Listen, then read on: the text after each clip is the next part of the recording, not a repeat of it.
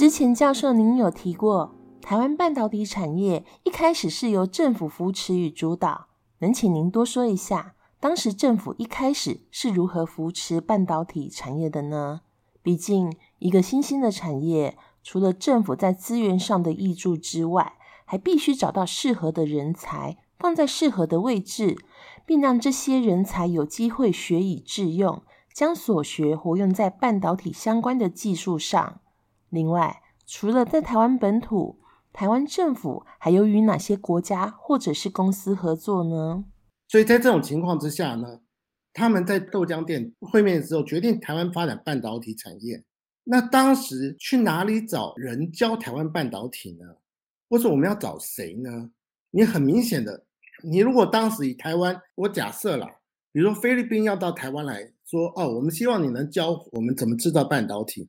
你可以想象，台积电会去理菲律宾的需求吗？完全不会嘛。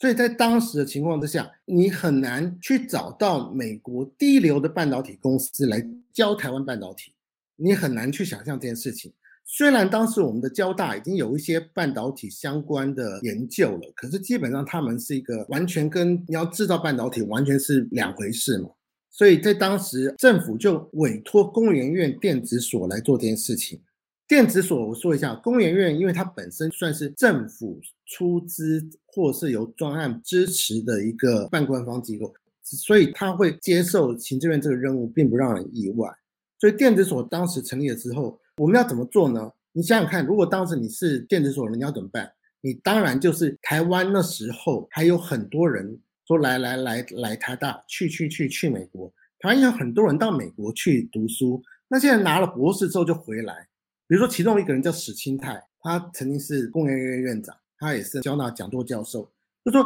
当时我们有一些人是在美国留学回来的，那另外有一些是台湾人在美国工作，在半导体产业工作的。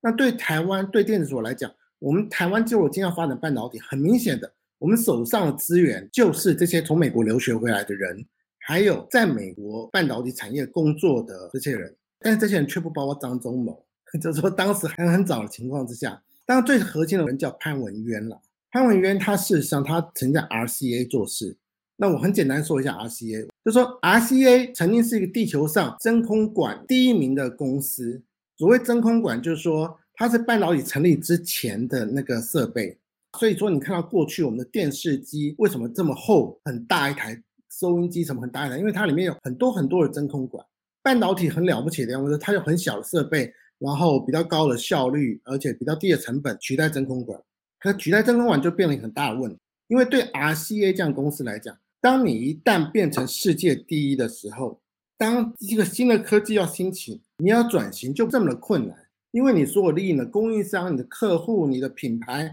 你所有东西、公司的财务来，所有都都跟真空管结合在一起的时候，你要突然转到半导体，就你又会面临很大很大的负担。当然，RCA 也完全清楚，真空管迟早是要被淘汰的，所以 RCA 也转做了半导体。但很明显的，RCA 技术就不是这么高明。那在这种情况之下呢，潘文渊他本是 RCA，他就来台湾参与规划。当时还有行政院科技顾问组，他们也是美国科技的教授或者在美国产业界工作的人，大家就一起规划。那最后就说，好，我们帮工研院电子所写了一些计划，然后到美国去联络厂商。联络了半天，最后只有三家厂商愿意回复，就愿意说我给你钱，然后你教我一些半导体制造的技术。那其中一家就包括潘文渊服务的 RCA。最后呢，就由工研院啊，像杨丁元啊，像很多人，还包括刚讲石清泰，最早发现是在一九二零年的飞机制造产业。各位，你知道坐飞机哦，就是你如果去波音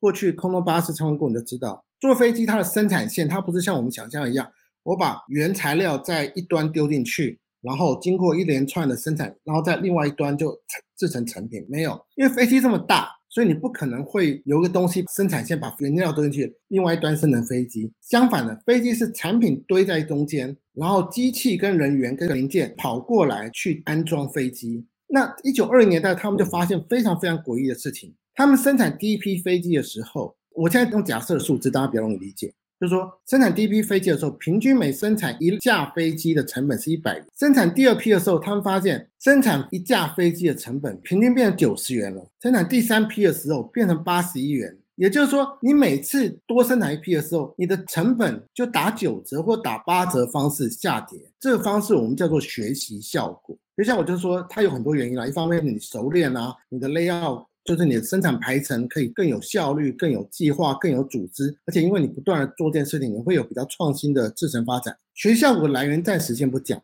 但学习效果对半导体制造一个非常非常重要的效果。它不仅仅发生在制造飞机上，我们这种制造飞机上发现学习效果。那后来他们在硅谷制造半导体的时候，发现半导体也有非常强烈的学习效果。这是为什么？你后进者要超越先进者要很不容易，因为比如说美国的半导体公司，它已经有累积一些经验，它做了，所以它良率就会比较高。那你台湾过来，你第一次做的，良率一定就是会比它低嘛，因为要学习效果，我们要经过一段时间才能赶上我们的先进者。可是非常神奇的事情在于说，这几个供应链的小伙子，他们到美国 RCA 去学习回来之后，因为成立电子所示范工厂，他们第一批做的半导体的良率就超过 RCA，那所以。RCA 的人员都简直不敢相信，怎么可能有这种事情？难道半导体学习效果被打破了吗？这有很多原因啊，这其实跟台积电为什么台湾很适合做半导体，可以做得很好是有关系的。当然有一部分原因是因为 RCA 那时候讲说，反正我们技术也不是很先进，而且又潘文渊的关系，对台湾倾囊相授，让你可以在任何自由的看。就他没想到这几个小伙子，我举个例，像史清泰，他是 Princeton 的电机 PhD，他不是一般线上工作那些大学生。这些人他在 RCA 工厂里面把所有的数据、所有该做的东西完整的、详细的都记下来了。所以他第一次来台湾生产第一批，他的良率超过 RCA 的时候，RCA 真的都惊呆了。然后那个时候，这个为什么叫示范工厂？因为政府原来是希望说，我们这批人到美国去学完了技术，来台湾成立示范工厂之后，那这个示范工厂所谓的示范就是我们示范给民间看，那我们帮你培训人才，那你就凭借就可以投资，然后就有半导体公司。可是完全想错了，台湾民间所有的企业家一片静悄悄。没有任何一个企业家对生产半导体有兴趣，大家都认为这个简直是肉包子打狗，有去无回，那这是不可能的。好，我先说一下台湾有没有半导体？有，这是因为美国在一九六零年代起哦，美国半导体产业，它在发现大家都在半导体大约类来讲，上面有设计嘛，有制造嘛，下面有封装跟测试。那美国在一九六零代之后，他发现封装测试很劳力密集。这个对于美国这样工资比较高、劳动成本比较高的国家是划不来，所以他们就开始外包。那有部分就外包到台湾啊、菲律宾啊、马来西亚、新加坡。就是你今天看到很多亚洲这些国家，我们最早做的其实不是半导体制造，我们最早做的其实半导体的封装跟测试。但为什么呢？因为劳力密集，因为我们的劳动成本比较便宜。这个东西其实也蛮符合他们企业家想象。我们现在劳力比较便宜嘛，那我们当然做一些劳力密集的产品是比较合适的。那半导体制造这种资本密集又是技术密集的产业。对台湾企业家来讲，那个风险太大。也就是说，这其实是发展学者说的。他其实就是说，很多时候国家扮演的角色，在开发中国家去发展产业扮演角色，不见得是像大家所想象的很多很多。之前我刚刚说通产省的角色，他说有的时候是去弥补开发中国家企业家的企业家精神不足。这件事情在这件事情上倒是完全符合。所谓企业家，就是你敢冒险、勇于开创新产业等等。我不是要批评台湾的企业家，可是我意思说，当时现实状况是，台湾所有企业家都认为这件事情是完全不可能的，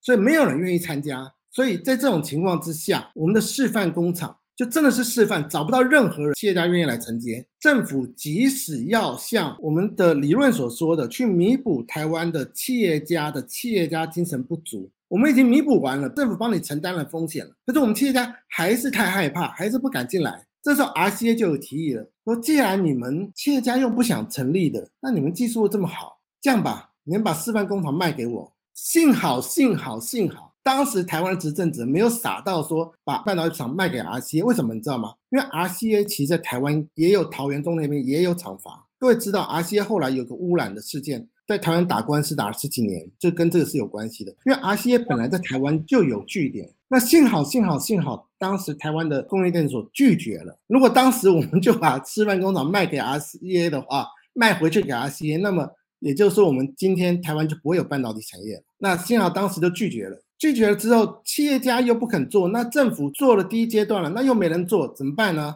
好，一不做二不休，政府就开始把这个示范工厂用衍生公司的方法，把它给成立一个独立的公司，也就台湾第一家半导体制造公司，叫做联电。一开始，他的董事长他们那时候就想说要找美国一个半导体有地位的人回来台湾，然后一开始那时候就找了，在美国都联络到美国所有的华人里面半导体地位最高的叫做张忠谋，他在德州仪器，他那时候一个同事也到诺贝尔奖，就他每天跟张忠谋在那哈拉说，现在做半导体哦，就是一个元件一个元件弄起来真的是很啰嗦，我们可以把所有东西凑在一起变成一个晶片，他每天在做这件事情，张忠谋也不知道他做什么。后来呢，这个人就真的做出了第一片叫做 IC，就是 机体电路。这个人因此得到诺贝尔奖。反正张忠谋后来就因为在美国德州仪器已经当到了半导体部门的的最高负责，他已经是德州仪器的副总裁了。可是张忠谋那时候就发现玻璃天花板，他知道他在德州仪器再怎么样都升不上去了。所以这时候台湾就刚好说啊，我们要找你回来主持大局。那主持像张忠谋这种辈分的人，那不能回来我给你当电子所所长，这当然他不会接受。我说那我让你当工研院的院长。所以张忠谋那时候回来当工研院长，所以工研院那时候示范工厂成立第一个衍生公司的时候，成立联电的时候，很自然而然的张忠谋就变董事长，那曹新成就变总经理，这两个人就有点不合了。不合有很多原因啦，但是其实有一部分就是我们所谓海归派跟本土派的差异啦。张忠谋他毕竟是在国外读书工作，他的思考他在 Harvard、Stanford 读书，所以他的那个方式是比较洋派的。那曹新成是比较本土派的，所以曹新成就是他在交大电子毕业，然后到公研做事，当了副所长，然后衍生之后就变成联电的总经理。那他们两个就常常有冲突，有冲突之后，反正最后就是把张忠谋拿掉他的董事长的位置。那联电最后是由曹新成在控制。联电与台积电的起源介绍先暂时到此为止，第三集将继续为您介绍台湾半导体的发展，敬请期待。谢谢大家。